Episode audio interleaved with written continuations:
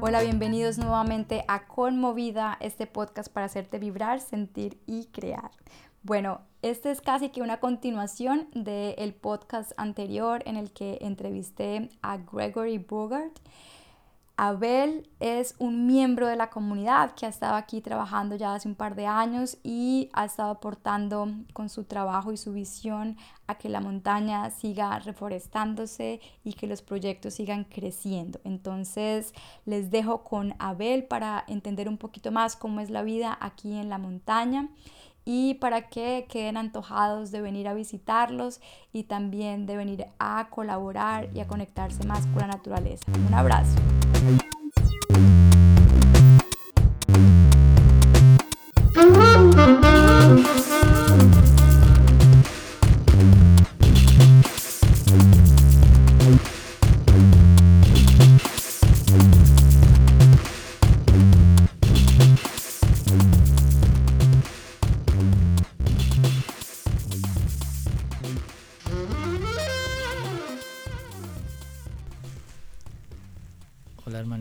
Mi nombre es Abel, vivo por acá en estos momentos en Minca, cerca de Santa Marta y hoy he tenido la oportunidad de estar aquí en este programa. Entonces, bueno, vamos a ver. Muchas gracias Abel. Em, cuéntanos un poquito para los que nos están escuchando, eh, cómo es el nombre exacto de esta Aloha Retreat Colombia, que así más o menos se encuentra en las redes, pero exactamente el lugar se llama. Es Aloha Keakua. ¿Y qué significa? En una lengua nativa significa el aliento de Dios. Ok. Una de las interpretaciones que me acuerdo que hace tiempo por ahí alguien estaba hablando de eso. Ajá. Que normalmente las palabras como que tienen tantos significados. Y tienden a cambiar con el tiempo. ¿Hace cuánto están aquí? Uf, Aloha Cuba está en esta montaña hace cinco años. Desde la creación de su fundador. Se llama Ryan, pero ya tuvo que irse para Estados Unidos y dejó encargada la finca aquí a cargo de, de cuatro personas más, pues es chévere. Están ellos ahí pendientes del lugar de lo que necesita. ¿Y tú cómo llegaste a ser miembro de la comunidad? Pues al principio, hace dos años yo estaba viviendo en, una comunidad como hermana que se llama Casha en Santander. Ok. Y yo vivía allá dos años, no, cuatro años vivía allá. Y en algún momento ya decidí que era el tiempo de seguir adelante y les mandé un mensaje aquí a los que, que diciéndoles que quería venir a, voluntariar, a, apoyar al proyecto. Ya había escuchado muy buenas recomendaciones del lugar y desde hace años pues he estado como así viajando. Me considero el voluntario eterno. Ay, divino. ¿Y cuáles, ¿Y cuáles son tus actividades aquí entonces? ¿Cuál es tu misión en, en Aloha? Pues yo diría que principalmente estar pendiente como del, bienestar del lugar. A mí me, preocupa mucho como, como la estructura, por decirlo así, del lugar. Que en lo posible todo se vea bonito, arregladito. Y ya después pues entra como la labor de la cocina. Aquí como sabes nos turnamos en la cocina. Y ya después viene la labor en, en las huertas también me encanta. Los días más felices, diría yo, de mi vida, aparte de, cuando estoy entrepiernado con, con mi novia, es tirar machete o pica o asadón. Ah, esos días para mí, wow. Me siento enérgico, poderoso, me encanta. Muy especial para mí estar conectado con la tierra. Claro. O sea que llevas ya bastante tiempo viviendo en comunidad. ¿Cuál es ese encanto de vivir en, comunidades? Cuéntanos cómo ha sido la experiencia. Mm, pues para mí, algo que me marcó desde un principio fue el hecho de que nunca estuve conforme con, con el modelo capitalista, por decirlo así, de que uno tiene que trabajar para pagar arriendo, comida, servicios, transporte. Eso siempre me estresó mucho. No sé, no podía lidiar con eso. Yo tuve como varios trabajos así en Bogotá, en Prismacolor, en Kuala, de celador, de mensajero, pero siempre, siempre me estresaba eso, tener que estar pensando en pagar arriendo y servicios. No. Entonces decidí buscar como primero, estuve en el campo, en, en pueblos primero, y ya después hice como la transición a estar siempre en, en fincas, como desde hace 10 años diría yo. He estado viviendo así y siento que ya me naturalicé, por decirlo así. Ya cuando voy a una ciudad ya para mí ya no me llama tanto la atención. Entonces cuéntanos de, de dónde es Abel. De Bogotá. De Bogotá. Lo dijiste al principio, pero has vivido en Santander un rato, ¿no? sí, sí, ¿Y tienes familia santanderiana? No. Ok. Ya eso fue como... En mis viajes terminé por allá una vez. Siempre como que he dejado que, que el universo me guíe donde me quiera llevar. Así estuve en el Tolima, estuve en Buenaventura, en Santander, en el en Huila. Mm. He estado dando vueltas por ahí. ¿Y qué sientes que es como lo especial del territorio colombiano? Porque has estado en varias partes. ¿O cuál es la región que más te ha enamorado? ¿Qué nos podrías compartir de, de esa experiencia de vivir en diferentes regiones? wow, mm, Santander la verdad, la verdad, me encantó como la abundancia hídrica que tiene. Mm. Donde estuve, muchos lugares así cercanos y wow, unas cascadas y piedras gigantescas y también mucha abundancia de comida. Mm. Yo soy una persona que me conforto mucho con la comida. Para mí es como algo muy importante. en donde esté, si la comida es poquita y mala, no, ahí no me quedo mucho tiempo. Tengo que estar en un lugar así que la comida sea buena y abundante. Abundante. Santander es especial para eso. Sí. Sí, somos trozuditos. Sí. La comida es muy buena. ¿Y qué otras regiones del país te han... El Tolima también. ¿Qué sientes esta también? ¿Qué, qué diferencia habría? Pues aquí en la Sierra Nevada por ahora me, me gusta mucho como me siento casi como por decirlo así en la selva veo uno como animalitos salvajes por ahí de vez en cuando los monos aulladores mm. los micos tití cabecita blanca mm. tucanes ñeques de vez en cuando se ven por ahí zorritos gente dice que hay jaguares por acá cerca también mm. entonces como que también la naturaleza me influencia mucho. Es algo que me ayudó a como a salirme de, mi oscuridad, diría yo. Un tiempo en mi vida estaba como en un camino muy autodestructivo mm. y el único propósito que me pudo sacar de allá fue como el abogar por el cuidado de la naturaleza y el vegetarianismo. Mm. Fue lo único que me, me sacó de allá de ese mal camino que de resto ni, ni buenos trabajos, ni digamos novias, no. no, la tierra fue lo que me sacó. Y entonces ahora la cultivas, la cuidas, la así calas, ¿no? pues sí, en lo que más puedo me esfuerzo por, por estar en armonía con el con el entorno. ¿Y quién pasado estos dos años aquí en, en Aloha para ti? ¿Cómo, ¿Cómo lo sientes? ¿Para dónde va? ¿Crees que te vas a quedar más tiempo? ¿Cómo lo ves? ¿Qué piensas de esta situación que, que vivimos, pues que estamos viviendo todavía porque empezó el año pasado la pandemia? Ah. Pues Aloha que a Cuba, wow, para mí en un par de años va a ser un centro, uff, mucho más increíble lo que es ahora, de todos los arbolitos que estamos sembrando. Mm. cada rato que me voy hacia un paseo por aquí por el terreno y veo los árboles de marañón creciendo, los mangos, mm. las guayabas, sobre todo en árboles.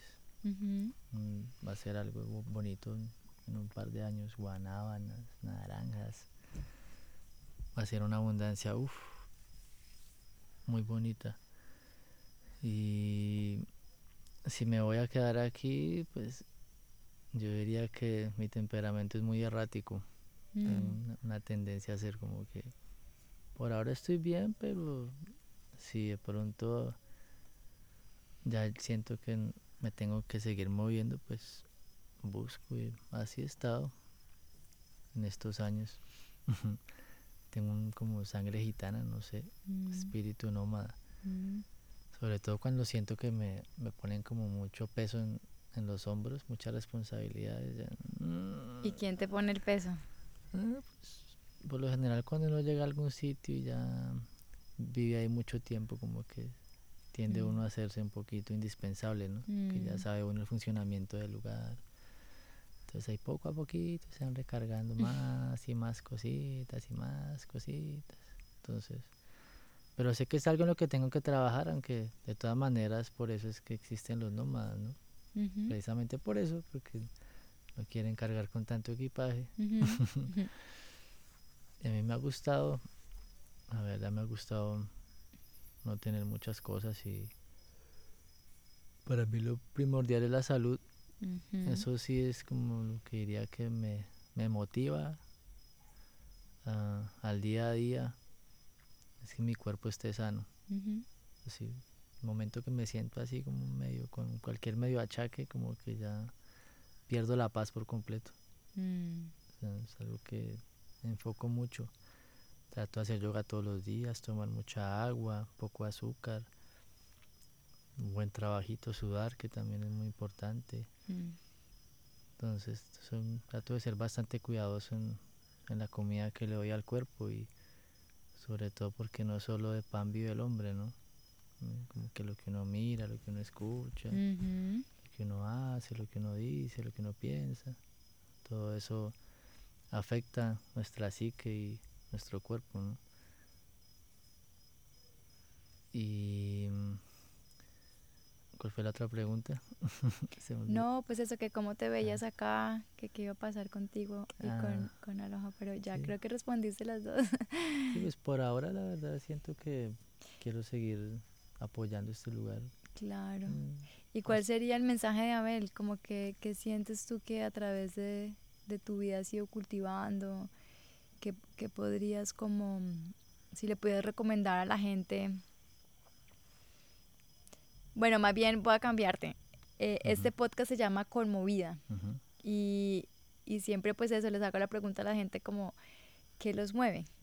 Entonces, quizás por ahí era que iba mi pregunta, otra así vaga y dispersa, pero un poco eso, como como que pues el mensaje en términos de qué es lo que, lo que te mueve a, a, conectar con los compañeros, nos contaste un poquito que pues como salir de la, de la ciudad y de ciertos hábitos que no te gustaban.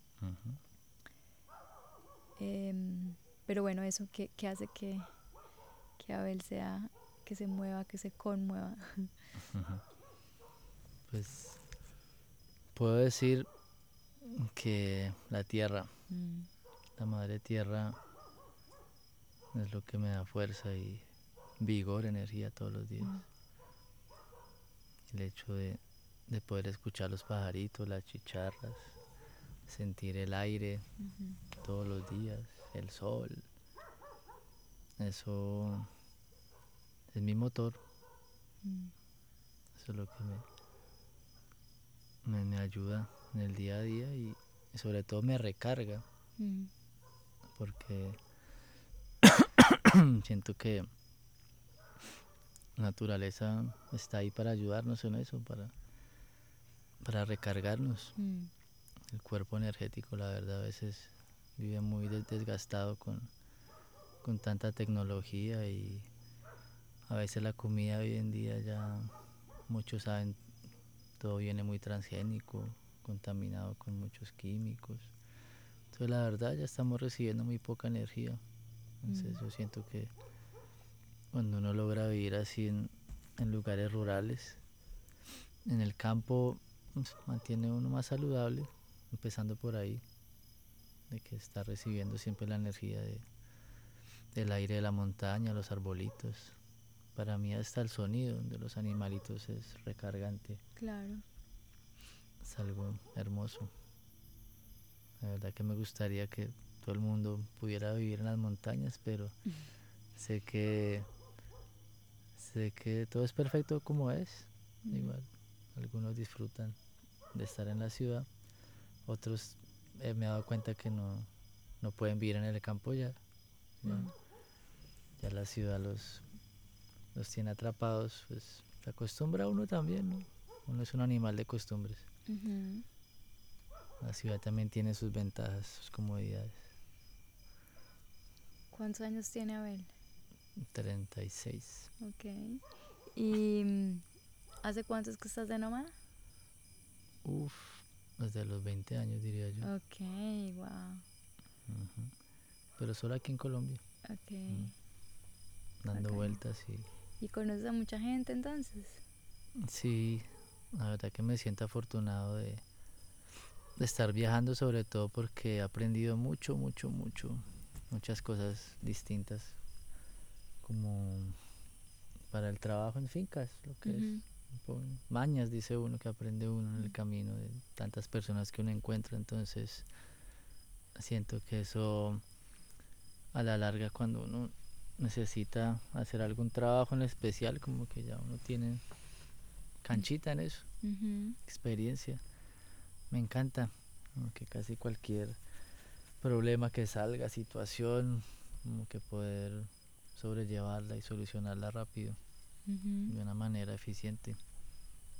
Eso, y también siento que me he vuelto un, un hombre más, más tranquilo, como más adaptable, sobre todo cuando uno vive en comunidades, como que es el trabajo más grande, como que uff, adaptarse a, a todo, a los egos de, los demás, a las manías, a las costumbres, eso.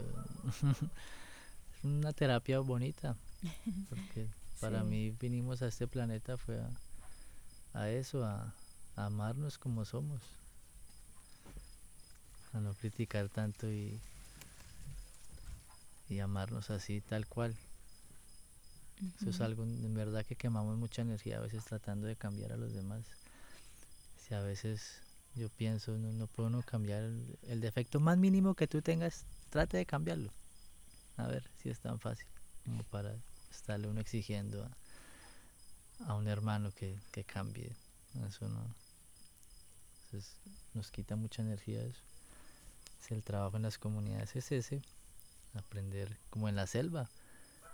Me encanta también aprender mucho de, de la selva como los animales pues todos son distintos y, y entre ellos pelean y pues tienen que matarse y todo, pero al igual hay armonía, ¿no? Hay un balance. Si no están todo el tiempo, digamos que tratando de competir o... Sí, aprenden a estar ahí en el mismo lado, cada cual con sus diferencias y ya sabe uno que bueno, hay veces que toca tener cierta distancia con cierta persona y aprende a uno como a saber qué es lo que lo, lo, irrita. cuando tú conoces a alguien, bueno, si ya sé que a él no le gusta que agarre reguero, pues yo trato de, no hacer reguero. claro. Algo así por el estilo. Compasivo. Sí. Bueno, em, bueno, ya más o menos, pero si pudiera preguntarte puntualmente, ¿qué crees que le hace falta a este mundo? Uy, yo podría decir que escuchar más a, nuestros cuerpos. Mm. Estamos descuidando demasiado nuestros vehículos. Pobrecitos tienen que estar ahí sobrellevando la carga del ego, de la mente. Y, aparte, como te digo, la alimentación de hoy en día, el agua que también no, no la contaminan. Y vive uno muy distraído a veces con tantos libros y películas y WhatsApp y Facebook, Instagram. Nos hemos olvidado de respirar. Mm. También hace poco tuvimos un retiro de, breathwork y con ceremonia de cacao y eso también es algo que me motiva en la vida de apoyar a, a lugares que estén ayudando a sanar también. Eso también me mueve mucho.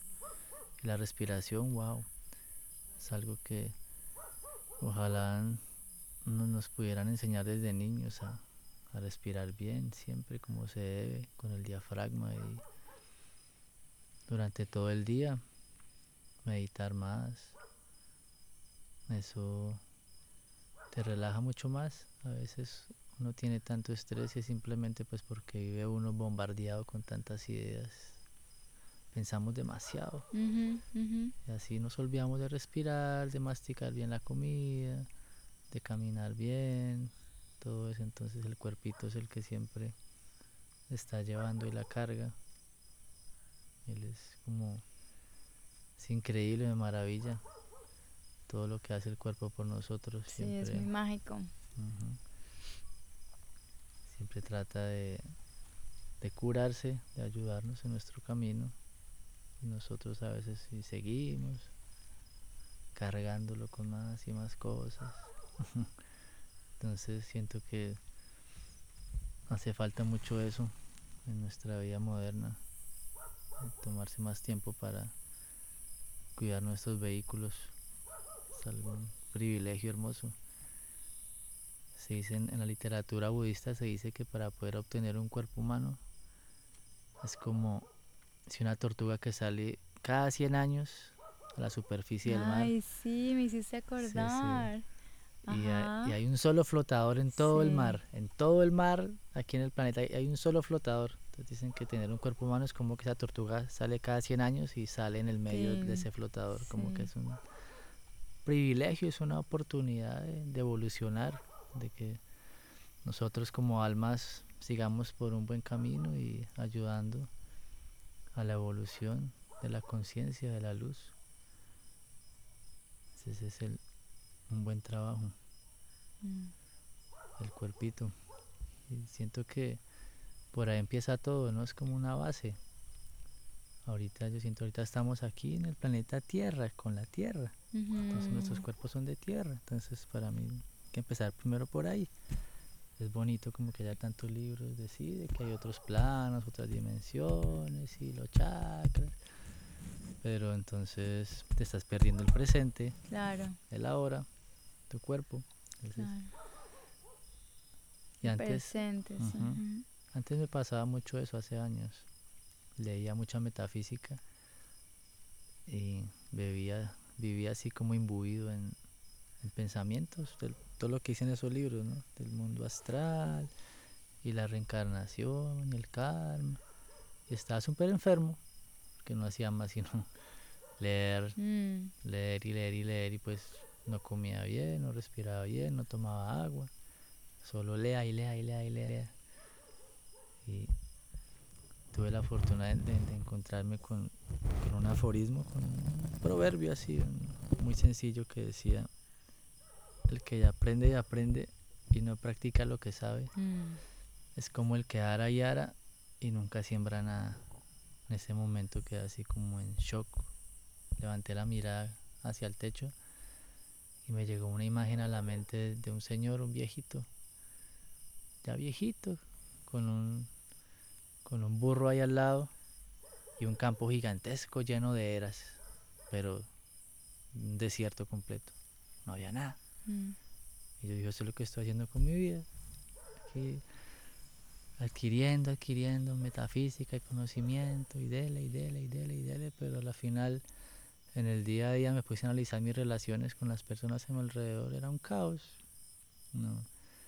Eran a toda hora con mal genio era súper irritable, mandón, criticón, acelerado. Y eso te enferma más todavía.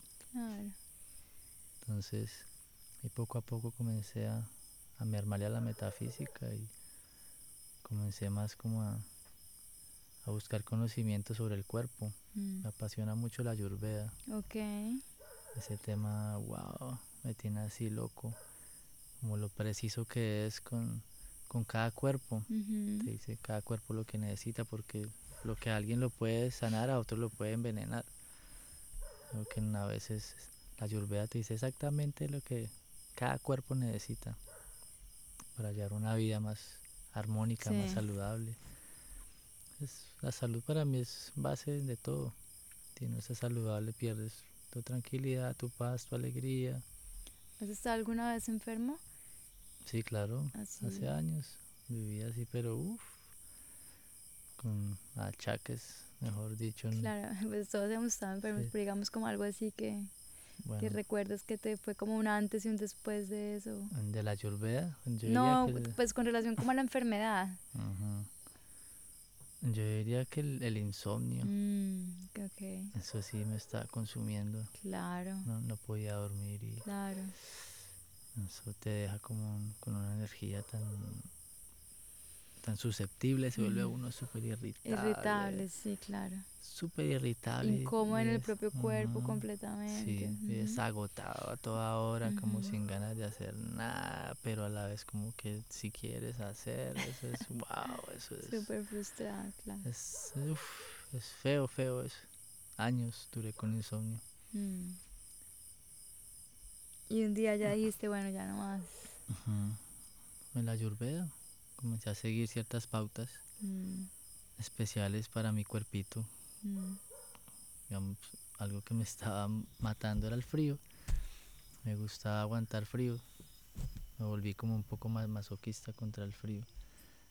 De vivir en Bogotá y a veces por ahí como que pasaba madrugadas también como que sin chaquetas ni nada.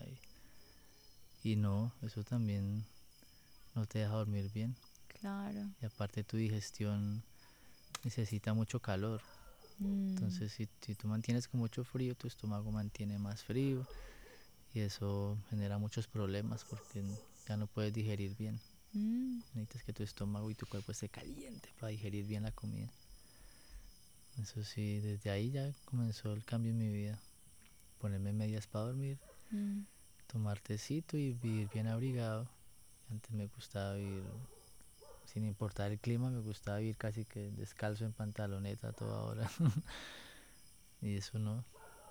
Eso es bonito estar así en conexión con la tierra, pero hay que saber cómo hacerlo. Mm. Cómo hacerlo, digamos. Gradual. Cuando, está el día bien caluroso, pues ya está en pantaloneta y ya llegó la tarde y el frío, ya arrópese.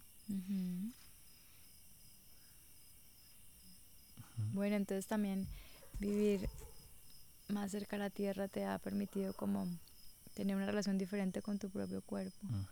Y eso también pues gracias al conocimiento de la Ayurveda, que son más conocimientos pues que aplicas, ¿no? Es como, son más prácticos, son más aterrizados, digamos que solo estar como explicando el mundo, ¿no? Observándolo. Sí. Sí, te entiendo. Así también pues me, me pasa un poquito a mí que soy como me gusta intelectualizar bastante y pensar las cosas y como muy pegada también a la razón, pero a la vez pues el reto está en poder que las cosas sucedan, ponerlas a andar y, y bueno, por eso es que el movimiento también me ayuda mucho como en esa concreción, ¿no? Como en también un poco es ese, es ese recordatorio de que solamente lo que, lo que hago con mi cuerpo es lo que sucede también, ¿no? Como lo que pongo en el afuera también. Como que mm, puedo tener mil ideas, pero si no las paso por el cuerpo, pues no, no se... Sí, no se manifiestan, digamos, ¿no? Sí, ahí sería la palabra. Sí, bueno, qué bonito como eh, el lugar, pues... Eh, Ayer yo dormí muy bien y obviamente hoy he estado disfrutando todo el día con los pies descalzos, pues en esa reconexión con la tierra, eh, pues este templo aquí construido en este espacio también tan bello con esta vista. Em, y creo pues que las relaciones que he tejido en este corto tiempo de todos modos reflejan pues como esa armonía con el espacio, así como tú dices, ¿no? Como, como cuando todo está ordenado como organizada, ¿no? Como que tiene una, una organización, pues em, es más fácil navegar ahí como entre todos. Entonces sí, pues gracias por hacer parte de este proyecto, por nutrirlo, por cuidarlo, por apoyarlo, porque pues son las personas como tú comprometidas que finalmente nos permiten poder hacer un turismo de este tipo. Como, pues yo soy docente y también me la he pasado ahora con la pandemia.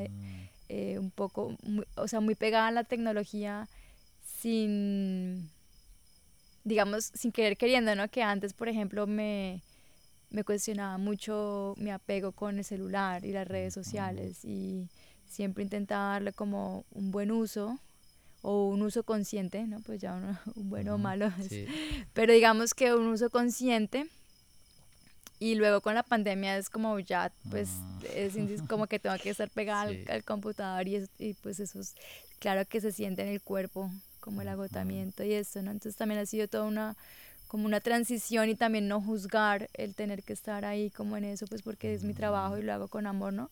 Pero también como entonces empiezan a volver súper necesarios estos, estos retiros o estas visitas a esos lugares en los que, como dices, pues podemos reconectar como con la naturaleza, con los ciclos, con, con la oscuridad total también, ¿no?